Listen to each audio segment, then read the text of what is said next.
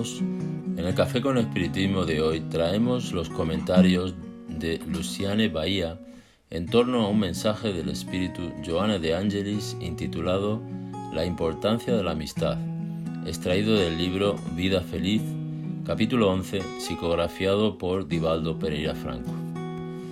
Es tan especial vivir la amistad. Es una relación que contiene amor, respeto, confianza, aprendizaje. En la verdadera amistad no existen juzgamientos y por eso, ante los amigos no hay espacio para la superficialidad, ni siquiera para disfraces. Este vínculo tan íntimo nos permite que seamos como somos, sin miedos, dando oportunidad al otro para que acceda a nuestras virtudes y también a nuestras dificultades. Y eso es uno de los aspectos más encantadores de la amistad. Está presente en la familia, entre sus miembros, o en el ambiente de trabajo, o en la casa espírita, o en el movimiento religioso, y es tan divina que a todo trasciende, o sea, deja de estar circunscrita al ambiente en el que comenzó para pertenecer a la historia espiritual del ser. El espíritu Joana de Angelis, a través de la psicografía de Divaldo, de quien es amiga desde hace muchísimos años, afirma que hazte amigo, amiga de todas las personas. La amistad es un tesoro del espíritu que debe ser repartido con las demás criaturas. Como un sol, se irradia y felicita a cuantos la reciben. Este párrafo inicial del mensaje número 11 del libro Vida Feliz nos hizo recordar la historia de Zaqueo con los aspectos narrados por el espíritu Amelia Rodríguez en su libro Primicias del Reino, también psicografiado por el citado medium. Una de las anotaciones de la benefactora es acerca del distanciamiento social del pueblo de Jericó en relación a Zaqueo, por ser publicano, cobrador de impuestos, Incluso habiendo adquirido el derecho gubernamental de cobrar impuestos, era muy criticado, juzgado, por no decir que también era envidiado. Lo que es interesante es que Zaqueo, incluso siendo rechazado, objeto de prejuicios y sin tener amigos, se hizo amigo del ciego Bartomeo, que vivía por las calles de Jericó, muchas veces sin tener que comer. Era Zaqueo el que, alguna vez que otra, lo acogía, pues, según dice Amelia, a este publicano le gustaba atender a la miseria, amenizar el dolor y sabía del mal de la soledad.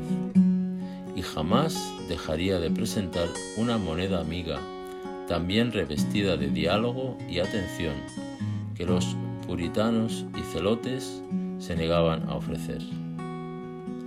Y Joana, hablando de la amistad, también dice, existe una inmensa falta de amigos en la tierra, generando conflictos y desconfianzas, desequilibrio e inseguridad.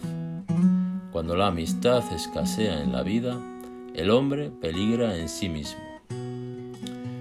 ¿Y qué verdad es esa?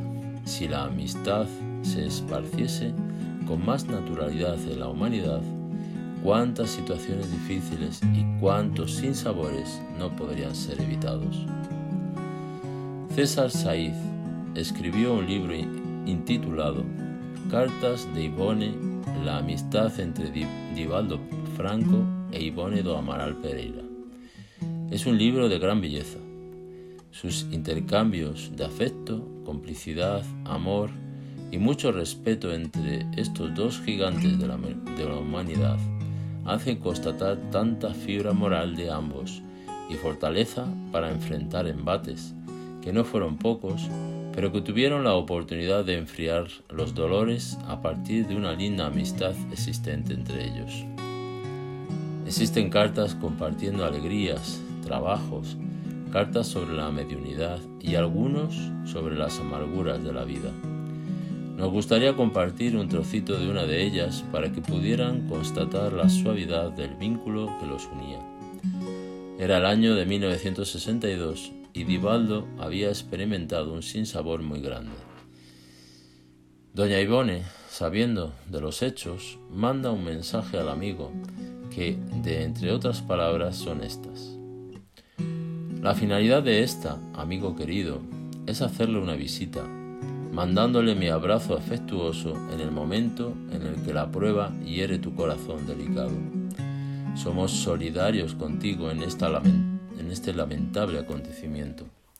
No tomes represalias, no llores, no guardes rencor, no respondas.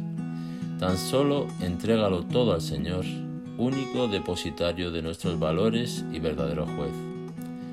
Cuando mejores, relee toda la doctrina.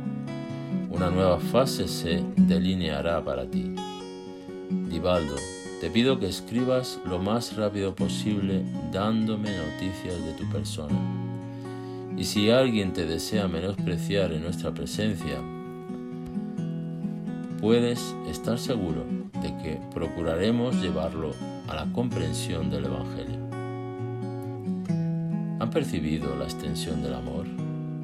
Palabras dulces, maternales, consejeras y tan afectuosas Palabras que, de tan sinceras, cargan todo el sentimiento de doña Ivone, permitiendo a Divaldo sentir un verdadero hombro amigo. Este redirigió una carta, dando noticias de los aspectos del momento por el que atravesaba, pero nos gustaría resaltar los trechos de gratitud que dicen así. Doña Ivone, mi devota hermana, Jesús con nosotros. No es necesario decirle las abundantes lágrimas nacidas en la emoción, vertidas por mí en el momento que recibí su mensaje. Era como si los ángeles afables me viniesen a traer el barnizado lienzo del amor cristiano para secarme el sudor de sangre y las heridas doloridas de mi necesitado corazón. Fui acometido así de una intraducible emotividad Dios la bendiga. Todos nosotros necesitamos del abrazo del amor. Somos seres gregarios y estar envueltos por lazos verdaderos nos trae fuerza y coraje para continuar nuestras luchas emprendidas en la vida. Estos son días muy desafiantes los que estamos experimentando. La amistad tiene un papel fundamental de unión, de fundamento. Los antiguos vínculos se estrechan aún más. Y las uniones que surgieron por el instrumento virtual son tan sinceras que los intercambios de mensajes cargan todo el afecto y el amor en construcción. Sean los amigos encarnados o los desencarnados, siempre la amistad nos trae la certeza de que no estamos a solas. Joana aún nos aconseja lo siguiente. Sé tú el amigo gentil, incluso aunque de momento experimentes incomprensión y dificultades.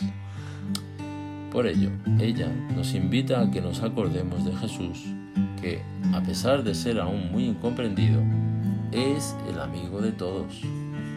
Abracemos, pues, con mucho cariño las innumerables oportunidades que la vida nos concede para sentir las verdaderas amistades mucha paz y hasta el próximo episodio de Café con Espiritismo.